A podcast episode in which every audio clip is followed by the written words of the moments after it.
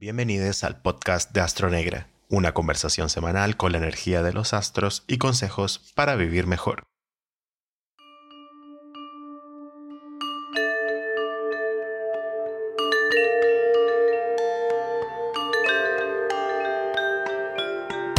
Bienvenidos a todos.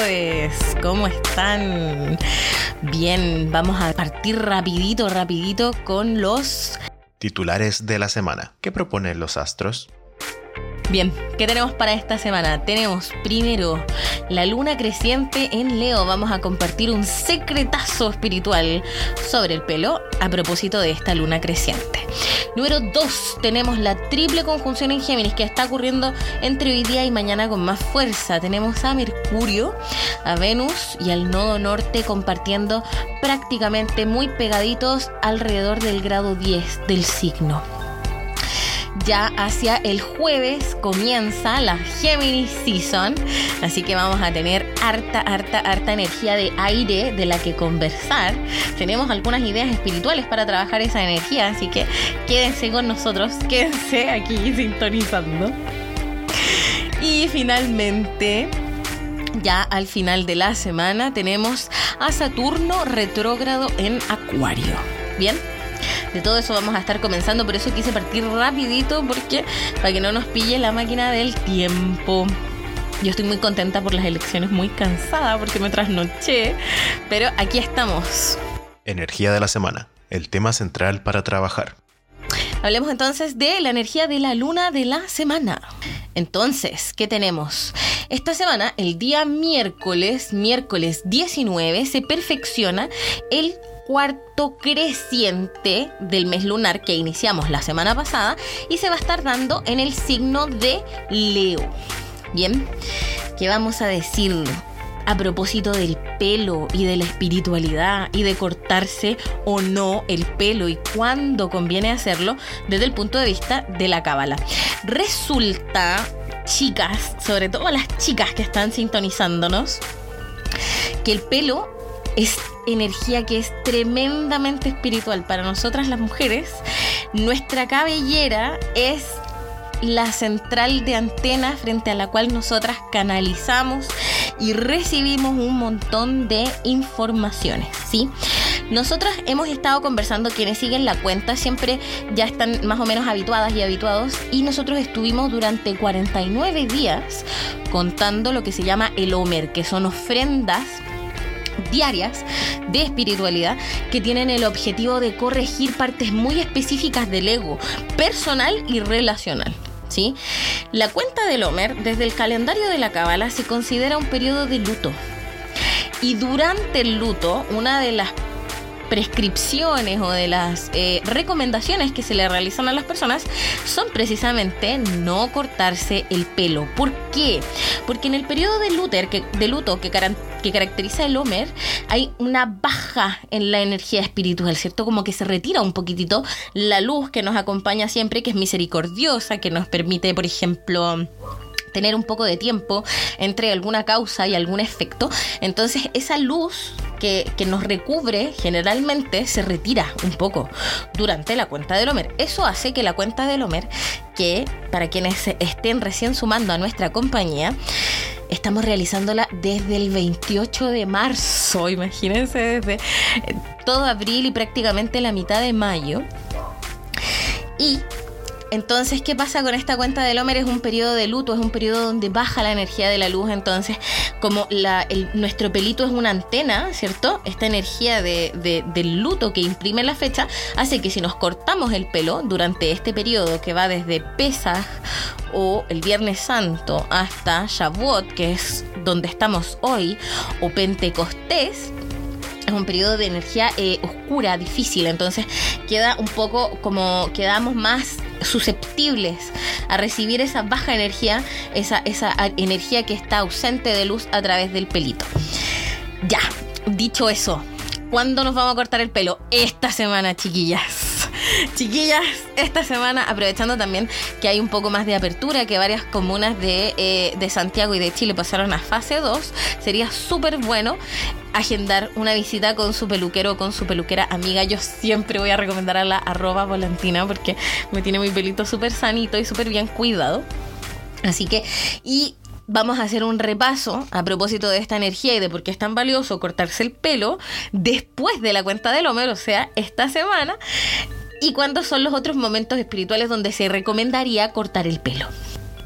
¿Cuándo? Primero, antes de Pesaj, o sea, la luna creciente que tengamos cerca del equinoccio de otoño, cerca del 21 de marzo, hay que buscar una luna creciente, ojalá que sea antes del equinoccio, sino en un poquitito después del equinoccio.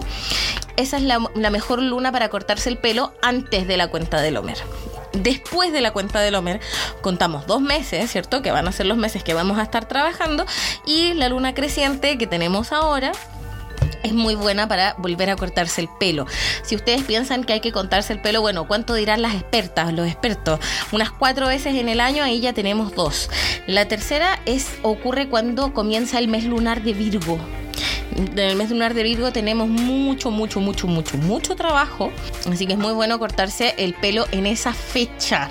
Cuando eh, la luna creciente después de la luna nueva. Siempre yo recomiendo en lo personal la luna creciente, dependiendo también de lo que quieras hacer con tu pelo. Si quieres que crezca fuerte, si quieres que brille, a lo mejor es mejor cortárselo en luna llena. Si quieres que se regenere, que se recupere, a lo mejor te conviene cortártelo en luna nueva. Pero no hay que despreciar la energía del pelito. No es algo, no es algo de vanidad o superficial lo que estamos hablando, sino que nos estamos preparando y como decíamos, acoplando los ritmos de nuestra vida, como hablábamos en el podcast de la semana pasada, a los ritmos del calendario. Y el pelo, por supuesto, que forma parte de eso por este carácter de antena espiritual que acabamos de conversar.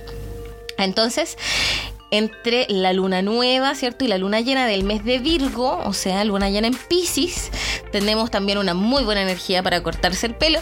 Y ya hacia final de año yo recomiendo el mes de Sagitario para cortarse el pelito. Puede ser, como decíamos, luna nueva, luna creciente, luna llena. Va a ser un muy, muy, muy buen periodo, que eso ya sería diciembre aproximadamente, noviembre, por ahí.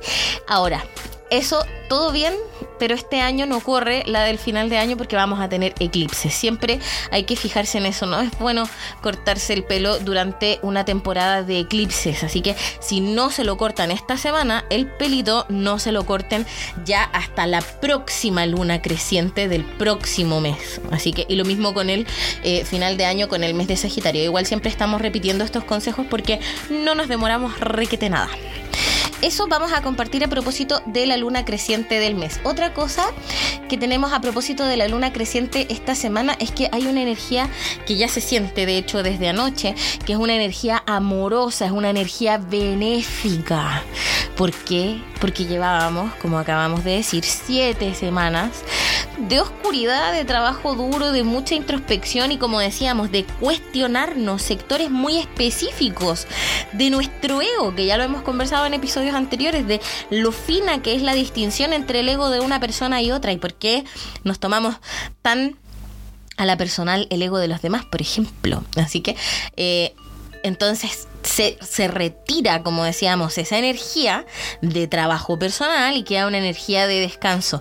Esta semana lo vamos a repetir también al final del podcast. Hay que descansar un poquitito más, en la medida de lo posible, antes de que retomemos el trabajo que nos está demandando la temporada astrológica que sigue después con los eclipses. Así que esta semana traten de dormir un poquitito más, traten de pasar menos tiempos en pantalla, eh, tener conversaciones valiosas, amorosas, con personas que quieren mucho ya, pero anoche ya se sintió una energía liviana de celebración, muy apoyada por supuesto por las elecciones y desde acá, desde Astronegra, mandamos felicitaciones a todas las ganadoras, a todos los proyectos colectivos que se consolidaron en las urnas. Felicitaciones, felicitaciones.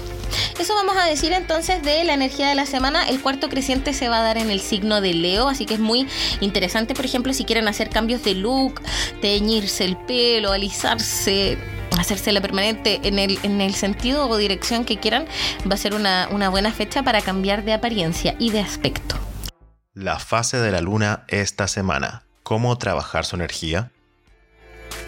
Sigamos entonces avanzando con, vamos con eso, ¿Qué tenemos principalmente? Lo dijimos en los titulares. Tenemos dos cosas tremendas sucediendo en Géminis. Tenemos por un lado la triple conjunción en Géminis que se está perfeccionando entre hoy y mañana, en donde tenemos a Mercurio, ¿cierto? Que ya entró en sombra, o sea, ya anda haciendo de las suyas como si estuviera retrógrado. Venus, que también está en el signo de Géminis, y el nodo norte. Al respecto, ¿qué vamos a decir de esta energía que anda circulando? Si se fijaron, desde que iniciamos el año astrológico, ¿cierto? Hay planetas, o en este caso, ángulos que están en cada una de las estaciones que vienen esperando a la energía del Sol y de los planetas personales para interactuar con ellas. Me explico. Durante el mes de Aries, nosotros experimentamos que los planetas personales se acercaron a Quirón. ¿Por qué? Porque Quirón está en un tránsito largo de eh, tránsito de Aries, ¿cierto? Entonces durante el mes de Aries nos encontramos con Quirón, que nos habla de nuestras inseguridades, que nos habla de nuestra herida, de dónde quedamos expuestos y expuestas frente a los demás, dónde se cuestiona nuestro liderazgo, nuestra singularidad, ¿cierto? Dónde sentimos que tenemos ese dolor que parece insalvable durante el mes de Tauro que estamos terminando. ¿Con quién se encontraron los planetas? Con Urano, que tiene un carácter de movimiento, revolución, de que te dice, oye, esto lo tenemos que reaprender, tenemos que hacer cosas diferentes, tienes que relacionarte con tus bienes materiales y con tu cuerpo físico de una forma distinta. Y ahora es el turno de Géminis. Los planetas personales, que son Mercurio y Venus en este caso, se movieron rápidamente antes que el Sol. Entonces ya sentimos una energía geminiana fuerte. ¿sí?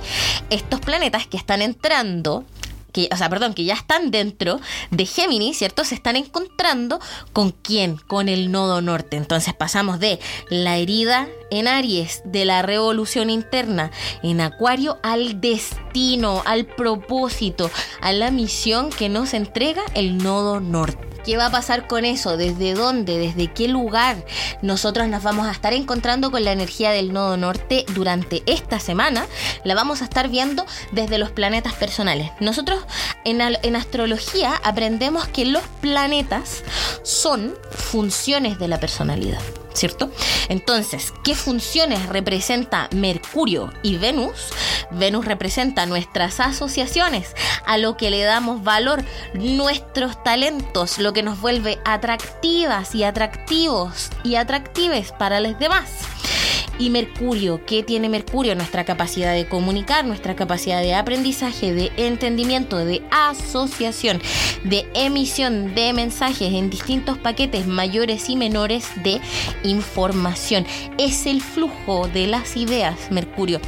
Ambas energías, o sea, el talento y la capacidad de compartirlo y de comunicarlo, se están encontrando esta semana con el nodo norte, que decíamos que tiene todo que ver con el destino con encontrarnos con qué queremos hacer, con cómo queremos compartir nuestra experiencia singular con los demás, con les demás. Entonces hay que tener harto, harto ojo esta semana desde el punto de vista del calendario de la cábala, esta es una semana que, como decíamos, como se terminó la cuenta del hombre, ya estamos descansando y recibiendo la revelación tiene ese carácter. Entonces, si sumamos eso a este triple encuentro, a que estamos en la semana previa a un eclipse, vamos a darnos cuenta de que esta semana va a correr la información. Todos se van a quitar el velo, todos van a decir la verdad. por ejemplo, los ganadores y los perdedores, ¿cierto?, de esta elección pero también eh, para nosotros de manera personal, en nuestras relaciones humanas, también vamos a tener mucha energía de que se está destapando la olla, ¿ya?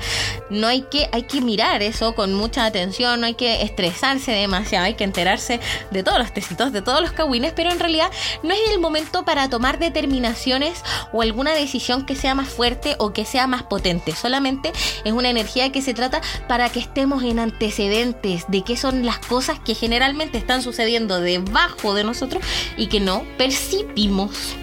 Bien, eso vamos a decir. Otra cosa importante con esta triple conjunción en Géminis es que tenemos mucha, mucha, mucha, mucha, mucha energía y la vamos a tener desde esta semana en adelante por un mes mucha energía en planetas de, características mutables, ¿cierto? Tenemos ya hace mucho tiempo a Neptuno que está en Pisces, ahora se sumó Júpiter, tenemos una chorrera de planetas, ¿cierto? En Géminis decíamos Mercurio, Venus, el nodo norte, se suma el Sol esta semana y tenemos el nodo sur en Sagitario. Bastante energía mutable. ¿Qué es lo que caracteriza a los signos mutables y a la energía mutable en general?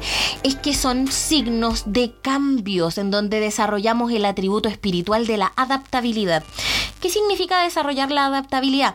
Tomar los talentos, ¿cierto? Y herramientas que yo ya conozco que tengo y comenzar a aplicarlos y comenzar a ejecutarlos en escenarios que son nuevos, que son inciertos, que son cambiantes y en donde yo no sé cuál va a ser el resultado de estas interacciones mías, de mis talentos conmigo misma y con los demás. Así que es una semana de sorpresas y en general vamos a tener un mes de mucho, mucho, mucho aprendizaje a propósito de, esta energía mutable, ¿cierto? Vamos a ver que van a cambiar muchos escenarios, ¿cierto? Siguiendo en el tema de las elecciones, vemos que está cambiando el padrón electoral frente a nuestros propios ojos y que eso, por supuesto, que tiene cambios, eh, no solamente en cómo nos comportamos en los grandes discursos de la política, sino que, por ejemplo, también a nivel personal, de qué temas nos atrevemos a hablar y a conversar con qué personas. Así que eso va a estar súper interesante. Seguramente se van a abrir muchos cambios de conversación e información que habían estado un poco más retirados, un poco más vueltos hacia lo secreto. Así que eso también son muy buenas noticias para el inconsciente colectivo, ¿cierto? Como van a ir, van a ir, eh, van a haber ideas que se van a ir moviendo de manera inconsciente y es así, como es muy bueno eso, porque eso va cambiando también los paradigmas de lo posible, así que fantástico. Oye, quiero saludar antes de seguir avanzando a todas las personas que se están conectando. Como decíamos, nos conectamos un ratito más tarde, pero porque estábamos recibiendo herramientas técnicas y porque estábamos descansando del trasnoche de la elección. Sigamos conversando entonces de la energía de la semana. Recuerden que pueden dejarnos sus consultas y sus comentarios en la cajita de preguntas a propósito de que tengan preguntas de los temas de la semana o de los temas que vengan para la próxima semana que son particularmente el eclipse eh, lunar total en Sagitario, la luna en sangre que se llama, y Mercurio retrógrado. No vamos a hablar tanto de eso, sino hasta las preguntas, porque no son parte de los temas de la semana, pero sabemos que vienen, ¿cierto? Entonces, sigamos con los temas de la semana. El día jueves, jueves 20, comenzamos lo que se llama la Gemini Season, ¿cierto? Ingresa el Sol a la constelación de Gemini, ¿cierto? Y se queda durante los próximos 30 días. ¿Qué caracteriza a Géminis desde el punto de vista espiritual? Volvemos a retomar desde Aries, ¿cierto? Nosotros sabemos que el año astrológico comienza en la energía de Aries. ¿Cómo es Aries? Tiene impulso, liderazgo, tiene fuego, ¿cierto? Los maestros enseñan que la energía de Aries tiene un impulso tan grande, ¿por qué? Porque como es el primer signo, tiene que tener el impulso suficiente para que nos dure todo el año esa energía. Entonces tiene el doble de impulso que tendría cualquier otro signo, ¿cierto? Luego, ¿qué pasó con Tauro? Con Tauro desarrollamos la energía del trabajo, de la perseverancia, de la resistencia física y mental. ¿Cierto? De, nuevo decimos que Tauro es el signo más tosudo del zodiaco, precisamente porque tenemos que desarrollar un grado de constancia y un grado de perseverancia que nos dure, ¿cierto? Todo el impulso del año que ya desarrollamos con Aries. Luego entonces de Tauro, de Aries y Tauro, quien sigue Géminis. Aries es fuego, Tauro es tierra y Géminis es aire. Pasamos del dominio del impulso, pasamos del dominio del cuerpo y entramos en los terrenos de la mente. Y aquí sí que tenemos que conversar algo importante. Aquí hay algo muy importante que aprender desde el punto de vista espiritual. Nosotros vivimos en una sociedad que premia mucho el desarrollo intelectual, ¿cierto? De hecho, hay muchas, hay unas coach que yo sigo que son de energía femenina y que la mayoría está de acuerdo en que hay un momento en la infancia de las mujeres, dicen ellas, en el que las mujeres son premiadas por no sentir sus emociones y por refugiarse en el campo de lo intelectual desde hay momentos de hitos, por ejemplo, cuando uno se pega y no llora y el papá lo celebra, eso, así como pueden haber momentos como ese, pero en general son conductas que se premian y se repiten en todas las mujeres sin importancia hay un hito o no que lo está mediando. Y entonces, ¿qué pasa con esto? ¿Cuál es el resultado que tenemos con esto a nivel colectivo? Hemos sido enseñadas y enseñados, ¿cierto? Porque esto de premiar la intelectualidad no solamente ocurre con las mujeres, ¿cierto? En las mujeres tiene otras consecuencias en cómo nosotros después expresamos nuestra energía femenina, pero en los varones y en todas las personas también ocurre, es que nosotros con esos hechos en la infancia empezamos a darle poder a la mente, empezamos a entrar en los dominios de la mente y empezamos a quedar sometidos, sometidas y sometidas a los dominios de sus impulsos, de sus deseos, de sus pensamientos.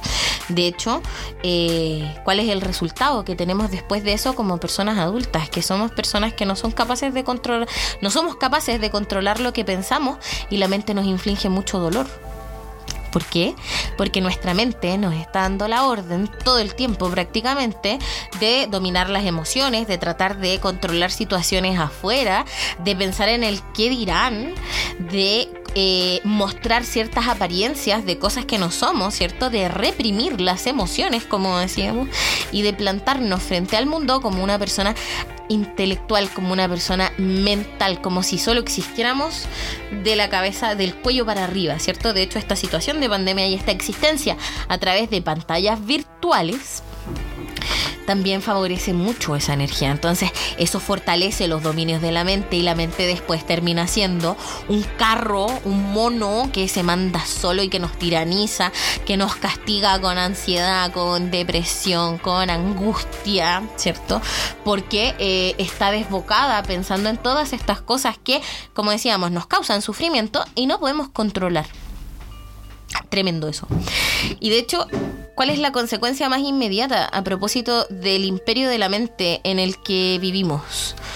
Los budistas dicen que nosotros no somos nuestra mente, ¿cierto? Que nuestra mente es apenas un receptor, un artículo, un instrumento receptor de pensamientos, pero que la mente no, no vive el ser, que el ser contempla la mente, el ser contempla las emociones, el ser se vale del cuerpo para vivir en este mundo, pero que la mente, que eso que tú piensas, no eres tú. De hecho, hay muchas veces que los pensamientos, como decíamos, ocurren sin nuestra voluntad. ¿Qué es lo que enseñan los místicos a propósito de esto que vamos a estar trabajando durante el mes de Géminis y desde ya, incluso antes de que empiece la temporada? Cuando se habla de cultivar el jardín, por ejemplo en el caso de las escrituras, cuando se habla de cultivar el jardín del Edén, o el jardín de la mente, estamos haciendo un trabajo tremendamente revolucionario. ¿Por qué? Porque estamos cambiando el orden de instrucciones que hemos recibido por defecto en esta sociedad en que hemos sido criados y criadas. ¿Por qué? porque cultivar el jardín de la mente significa precisamente hacer el ejercicio de tener soberanía espiritual sobre nuestros pensamientos y empezar a controlarlos, empezar a podar las malezas que hemos permitido que crezcan en nuestro jardín. ¿Cuál es la consecuencia que tiene eso? cada uno, cada una conoce su mente, ¿cierto? Sabe que a veces es una maraña, que es una, mm, un ovillo de lana que está lleno de nudos, que tiene muchas hilachas y que yo no sé por dónde empezar a desenrollarlo, ¿cierto? La consecuencia de empezar a focalizar nuestras acciones en controlar nuestros pensamientos. Hay gente que dice que hay que hacer dieta de pensamientos porque los pensamientos pueden llegar a ser neurotóxicos, o sea, que son tan dañinos para nuestro sistema nervioso como, como fumar, por ejemplo, como el tabaquismo, o como comer, no sé, alimentos procesados como carnes procesadas que son muy cancerígenas. Un mal pensamiento es tan malo como eso. Cuando nosotros comenzamos a cultivar el jardín de la mente, cuando empezamos a podar las malezas, en realidad estamos invirtiendo el orden de lo que queremos controlar. Nosotros fuimos criados y criadas pensando que podíamos controlar nuestras emociones. Y con eso reprimimos lo que sentimos. Y a la larga terminamos reprimiendo quienes somos. Cuando nosotros enfocamos nuestra energía en cultivar el jardín de la mente, la primera persona, la primera parte de nuestro cuerpo que va a subir al cerebro a tocar la puerta para mirar cómo quedó ese perfecto arreglo floral que hicimos, va a ser nuestro corazón. Cuando nosotros construimos una mente que es sana, que es fuerte, que se autorregula en el tipo de pensamientos que permite florecer o no, las emociones tienen un espacio donde expresarse, donde sentirse nutridas. Las emociones son agua. Y el agua sirve para regar las plantitas. Y con eso invertimos el orden de trabajo interno, dejando de cuestionar nuestras emociones como buenas o malas y empezando a perseguir y corregir el mundo de los pensamientos para permitir que las emociones se alimenten de ellos y con eso activar nuestros, nuestros mecanismos creativos. A eso se refiere con cultivar el jardín de tu mente eso cambia diametralmente cómo es nuestra relación, no solamente entre nuestra mente y nuestro corazón, eso cambia nuestra relación con nuestro cuerpo, eso cambia nuestras relaciones con los demás. ¿Por qué? Porque si tenemos una mente que está sana, que está integrada y que no se manda sola, entonces vamos a empezar a cambiar todo nuestro mundo alrededor de eso. ¿Por qué? Porque nuestra mente acomoda la realidad a los hechos que ella percibe. Nosotros no vemos el mundo como es, vemos el mundo como somos.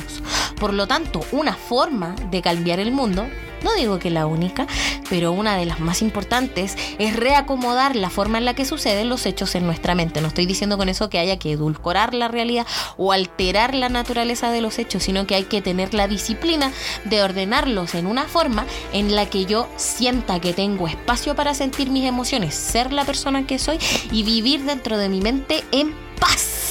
¿Por qué? Porque si vivo buscando la paz en algo que está afuera, en más plata, en realización profesional, en una pareja, en lo que piense mi familia sobre mí, en realidad nunca la voy a conquistar. ¿Por qué? Porque siempre voy a supeditar mi tranquilidad mental a algo que está afuera y a algo que yo no puedo controlar. A ver, ¿qué está comentando nuestro público? Por favor, dice María Ignacia, vacaciones de la mente. Estoy de cumpleaños el 27. Me gustaría irme a acampar. ¿Será buena idea? Sí, después del 27, Caro. Guardaré el live, sí, soy Géminis. Un besito. Así que ese es el trabajo que vamos a estar realizando. De hecho, ya estamos sintiendo emociones muy fuertes, emociones que necesitan ser eh, depositarias de riego, ¿cierto? O sea, que necesitamos usar esas emociones para regar los dominios de la mente. ¿Por qué? Porque Marte está en cáncer y Marte en cáncer está haciendo aspectos con quién? Con Plutón que está en Capricornio. Entonces puede ser que desde el 20 hasta aproximadamente el 5 de junio estemos eh, pasando por situaciones en las que sintamos que estamos en peligro. ¿Cierto? la sensación de peligro es una emoción que es tremendamente física y corporal, entonces si yo no construyo una mente sana para gestionar esas sensaciones de peligro, me voy a volver loca prácticamente tratando de saber cuál es el origen de mi inseguridad ¿sí? La amiga Capino nos dice, hablando de la mente, ¿recomiendas algún libro de budismo para un principiante Géminis? Podrían... Mira, más que un libro, yo recomiendo los principios de meditación vipassana, que es la meditación del amor incondicional. Es una muy buena forma de comenzar a reconciliar la mente y el corazón. Hola, Catherine. Hola a todas. Bien, así que eso pasa con la energía de cáncer. Esa es la tarea que tenemos que hacer. Tenemos que hacernos de todo un kit de jardinería y empezar a cultivar el jardín de nuestra mente. ¿Cómo realiza Géminis su trabajo espiritual? Géminis representa, entre otros órganos, las manitos. Las manitos, ¿dónde están? Así que cualquier trabajo manual, como por ejemplo el trabajo de jardinería, el trabajo de ordenar y limpiar nuestra casa, también va a significar como consecuencia un orden y limpieza de nuestra mente. Así que eso también va a estar interesante de poder desarrollarlo. O sea, en Géminis, durante la temporada de Géminis, hacemos un resumen de todas las energías que sentimos anteriormente, las aplicamos con las manos para comenzar a domesticar esta bestia que tenemos internamente, que es la mente, que se manda sola, que opina lo que quiere, que recoge ciertos pensamientos. Ustedes se han fijado cómo funciona la mente tomamos una hilachita de pensamiento, por ejemplo, uy, supongamos que, eh, no sé, la hora de hoy día me salió mal, no alcancé a hacer el live en la mañana. Y ese pensamiento es acumulativo con otro que es peor, con otro que es peor, con otro que es peor. Entonces, si yo le doy rienda suelta a esos pensamientos, voy a terminar en el terminal de buses más horrible de mi mente sobre lo muy incapaz que soy por este error que cometí en la mañana, por ejemplo. ¿Ya? Es importante controlar los pensamientos porque es lo único que podemos controlar y porque los pensamientos que tenemos van a determinar la calidad y la expresión y la creatividad que nos permitan las emociones que esos pensamientos tienen aparejados. Sí, voy a ir respondiendo a las preguntas sobre eclipses, no todavía. Mira, nuestro amigo F. Castillo nos pregunta. ¿Qué cristales ayudan a aumentar la creatividad de Géminis? Eh, se llama ojo de tigre o el cuarzo citrino. En general, energías y eh, metales que sean amarillitos. Esta semana ha sido muy tumultuosa, pero cerrando capítulos y más seguro de mí mismo. ¿Será que estamos entrando en Géminis? Exactamente. Géminis es un mes del año que es un mes mutable, entonces estamos cerrando y preparando todo para entrar, en este caso, en el hemisferio sur al invierno o al verano del hemisferio norte. Así que tiene mucho carácter de cierres, ¿cierto? Y que decíamos que acompaña muy bien con la energía mutable de Júpiter en Pisces. Súper duper. Bien, hablemos dos palabritas. ¡Ay, que se pasa rápido el tiempo! Hablemos dos palabritas de Saturno retrógrado en Acuario. Dice nuestra amiga Gamboa Palmela: ah, Amo el citrino, soy Leo. También muy bueno para el Leo el citrino. Vamos a hablar de Saturno retrógrado en Acuario. ¿De qué energía vamos a estar hablando? Hasta el 10 de octubre ya se siente con mucha fuerza Saturno porque está estacionario, es decir, ya empezó a, a, a quedarse sin velocidad para empezar a retroceder desde el punto de vista de la Tierra. Y Saturno en Acuario tiene varias lecciones que enseñarnos. La primera, y sobre todo a propósito de la victoria electoral. Los sectores, Saturno representa a los sectores más conservadores de la sociedad, ¿cierto? Las oligarquías, las burocracias, los sectores conservadores que van más lento, los viejos, como no, no solamente en edad, sino que en ideas. ¿Y qué pasa con esto a propósito del triunfo electoral, por ejemplo, y de manera colectiva? La oligarquía no se va a quedar tranquila, por supuesto que no. Y si bien ahora no tienen el poder completo, por ejemplo, en la Asamblea Constituyente y qué sé yo, eso no quiere decir que se vayan a quedar quedados, eh, cruzados de brazos, ¿cierto? Viendo cómo eh, se destruye, ¿cierto? Lo que ellos plantean, todo su legado. Y si no tienen el poder, ¿qué van a hacer? Van a dividir, nos van a tentar. Así que hay que tener especial ojo y hacer un ejercicio de fiscalización ciudadana, por ejemplo, con las intentonas de corrupción, ¿cierto? A los miembros de la Convención Constituyente, pero también hay que eh, ver cómo se van a mover las energías políticas dentro de la Convención. ¿Por qué? Porque va a haber un sector de la oligarquía que va a estar, tratar de, va a estar tratando de separar al otro sector que quedó unido. Así que hay que ver eh, eso, hay que ver qué nos une y qué nos separa a propósito de Saturno en Acuario. Saturno en Acuario se trata mucho de cómo nosotros revolucionamos el poder colectivo a través de traspasarlo a las comunidades. Y como ese poder está en un estado incipiente, ¿cierto? Y ya tiene que dar frutos, vamos a estar tremendamente exigidos y exigidas en eso, en defender los valores que nos unen, en defender el trabajo colectivo que hemos realizado y sobre todo también en defender a los líderes comunitarios que han levantado esos trabajos, como por ejemplo Rodrigo Mundaca en Valparaíso muy importante lo que hace él. Y no solamente él, sino que la organización y el trabajo comunitario que eso ha sostenido. Entonces hay que mirar con mucho, mucho atención eso. ¿Cuáles van a ser los movimientos de la oligarquía? La oligarquía controla los medios de comunicación, controla el flujo del dinero, controla los puestos de trabajo, controla los movimientos en la bolsa. Entonces no se van a quedar tranquilos y tranquilas, ¿cierto? Viendo cómo nosotros cambiamos toda la sociedad al hacia donde nosotros queremos, van a generar inestabilidad, ¿cierto? Nos van a tensionar en esas partes donde es más difícil, en esas partes donde no todos estamos de acuerdo. Y como lo digo, va a ser una lucha práctica y va a ser una lucha ideológica. Entonces hay que realmente juntarse en el inconsciente colectivo. Y eso no es una expresión hippie, eso es una expresión de trabajo práctico cotidiano. Así que hay que, hay que hacerle frente a esa energía. ¿Por qué? Porque además también como sociedad estamos transitando, ¿cierto? Como el poder sanar eso. ¿Qué hacemos con los polos opuestos? ¿Qué hacemos con los contrarios? Que es una energía mucho del trabajo de Géminis, ¿cierto? Géminis son dos gemelos que son opuestos entre ellos, que son diferentes diferentes, que son antagónicos. Así que hay que, eh, hay que ver mucho eso de qué nos une y qué creamos con esa unión a propósito de los, de los intentos de dividirnos y de tentarnos. Así que pónganle mucho ojo a eso. Bien, y otra cosa con eh, Saturno y Júpiter que ya pronto se van a poner retrógrados. El dinero.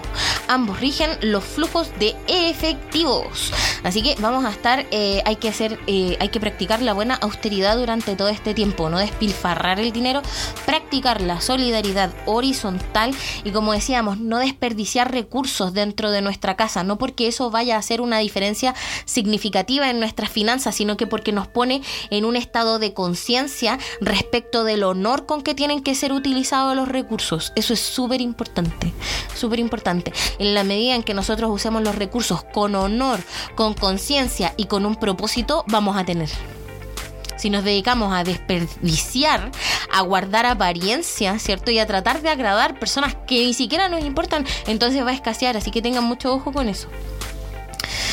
Bien, a propósito de la energía de Saturno en Acuario, a propósito de Saturno en Acuario que se va a poner retrógrado y que Mercurio ya está en sombra y que vamos a acompañar también esta sinfonía con otros planetas retrógrados pronto, hay que tener cuidado también con las telecomunicaciones, sobre todo por ejemplo eh, a propósito de las organizaciones políticas comunitarias, no hay que hablarlo todo por teléfono, hay que hacer un esfuerzo eh, en que las eh, comunicaciones no sean interceptadas, ¿cierto? En guardar y Em, respaldar el trabajo que estemos haciendo en medios digitales, ¿cierto? Porque además también con, con, Saturno en Acuario, ¿cierto? Como es la reacción de los sectores más conservadores, eso necesariamente tiene la dualidad de los sectores más vanguardistas. Entonces, también, por ejemplo, en el tránsito de Saturno retrógrado en Acuario vamos a ver cómo actúan los piratas de Internet, cómo eh, vulneran los, eh, los, los los puntos débiles de centrales de datos, como por ejemplo el servicio electoral o incluso los bancos. Así que hay que tener mucho, mucho cuidado con quienes compartimos nuestra información, cuáles son las huellas que dejamos navegando en Internet y, como decíamos, cómo respaldamos el trabajo que hacemos a través de medios digitales. Ojo, ojo con eso, ojo con eso y cambien sus claves, etcétera, etcétera, etcétera.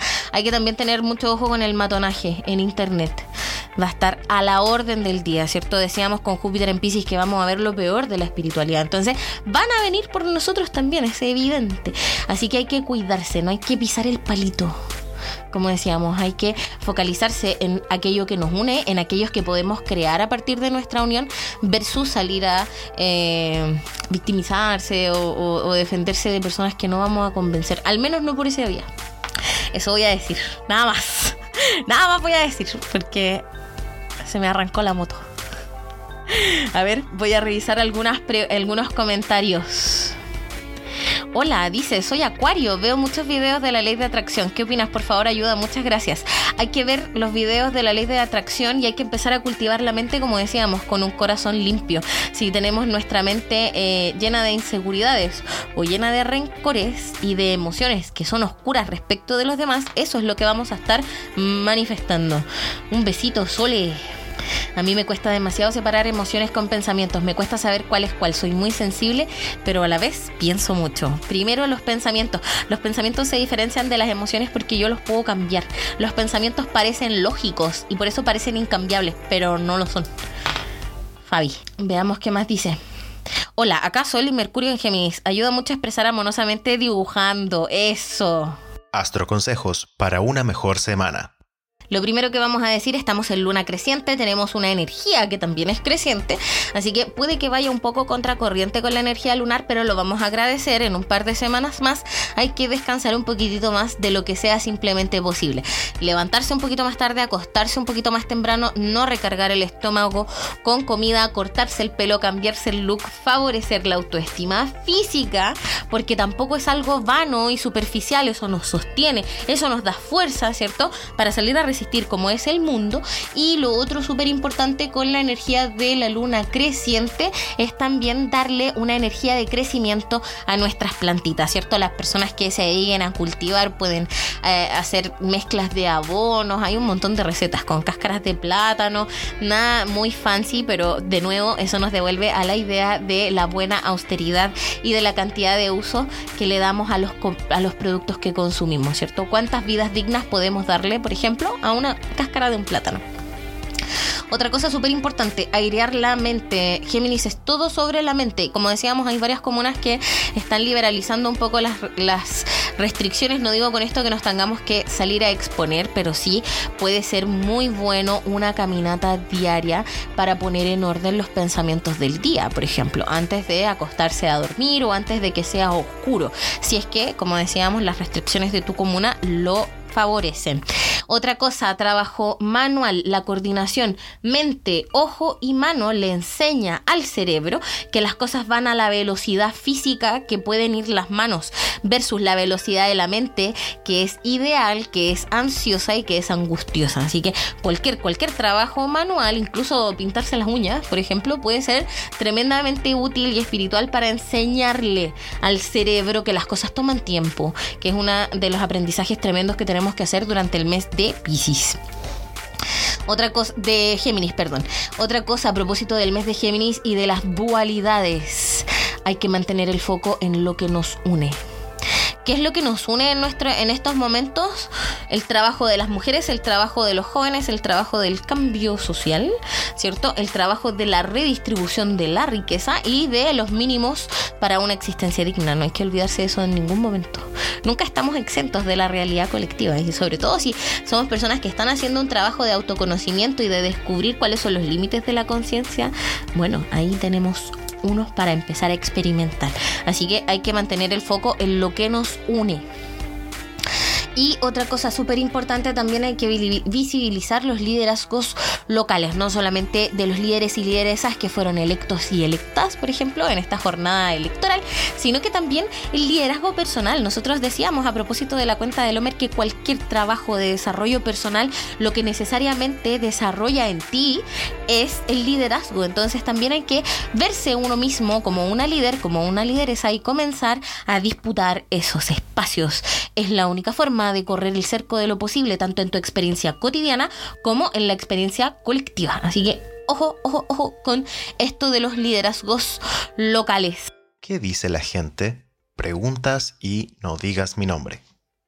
Ya, voy a ver las preguntas. Respondimos varias, creo. A ver, preguntas sobre el eclipse, meditando a cada rato.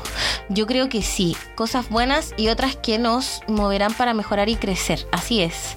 Ha sido una semana de muchísimo cambio. El cambio es bueno, el cambio no es bueno ni es malo. El cambio nos recuerda que nada es permanente. Lo que puede ser bueno o malo es la posición desde la cual estamos enfrentando estos procesos de cambio y de incertidumbre, querido amigo. Un besito.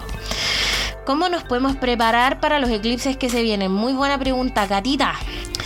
Primero, como decíamos, Mercurio ya está en sombra, ¿cierto? Estamos preparándonos para el eclipse, así que lo primero es descansar. Segundo, tomar notas físicas y mentales de todas las ollas que se están destapando y de todas las intenciones que van a ir empezando a salir a la luz a propósito de los movimientos eh, y de los cambios de escenarios, de cómo van avanzando las cosas. Eso es súper importante.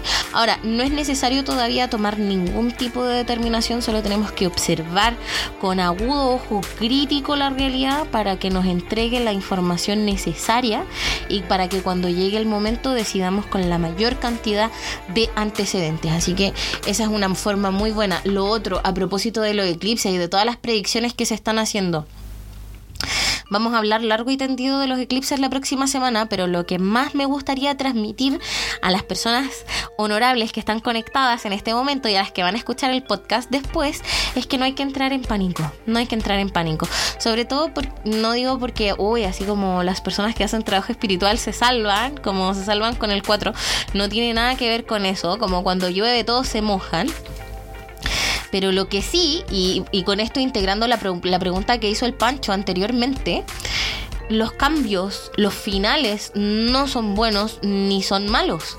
Lo que sí son buenos y son malos son los pensamientos que yo tengo, son las ideas que yo puedo tener de ese tipo de cambios y de transformaciones y desde dónde me voy posicionando estamos haciendo un trabajo fuerte de autoestima, de abundancia, de misión y de propósito. Si nosotros eso lo combinamos con la energía astral, podemos tener tremendos resultados que nos van a significar que nos vamos a tirar un cohete para los próximos 10 años de nuestra vida y va a ser glorioso, ¿cierto? También podemos tener estados intermedios donde a lo mejor no nos salga tan bacán como lo que propusimos, pero que vamos a estar fantásticos. E incluso si nos toca un periodo de salir a la pizarra y de tener aprendizaje, eso tampoco es tan malo. ¿Cierto? Porque siempre podemos volver a empezar. La gracia de este mundo físico, amiga Cata, es que todo se puede corregir. Hasta la embarra más grande, hasta manchar un cuadro que recién había terminado de pintar. Todo se puede corregir, como, y de eso se trata. No, eh, pasan, por ejemplo, a propósito de los eclipses, pasan micros todo el tiempo, de que estaba para allá, estaba para acá, y eso nos permite también hacer que los cambios tengan un nivel progresivo, no solamente en la profundidad, sino en lo bien que yo lo voy haciendo o no. Así que ánimo, no hay que, no hay que volverse loca con eso. Ya no hay que, no hay que ponerse, no hay que alterarse demasiado, ni que el apocalipsis, ni, lo que no sé qué. Hay, por ejemplo, escasez de monedas. Ese es un signo que dicen los místicos que significa que estamos en la era final. Pero estar en la era final no es malo ni bueno. Significa que, como hemos hablado anteriormente en los posts de la semana pasada, significa que si estamos en la última generación tenemos que hacer las cosas con cuidado porque las estamos reparando para siempre. Eso puede ser una tremenda buena noticia. Así que eso, no hay que alarmarse demasiado, hay que preocuparse de descansar, como decíamos, porque nos va a tocar salir a la batalla física y espiritual. Entonces, y como no podemos controlar ni podemos saber en dónde nos va a tocar dar la pelea, lo mejor por ahora es descansar. Un besito para todas las que están comentando. Otra cosa, ah, preguntas acá. Nos alejamos con el chico que salía y nos dejamos de hablar. Quedé muy confundida. Sagitario con Pisces. Amiga mía. Decíamos la semana pasada que uno siempre se merece un final que es digno. Eso tiene toda la pinta de ser un final. Va a depender de qué piensen eh, ambas personas. Pero pregúntate eso. Pregúntate tú si estás frente a un final.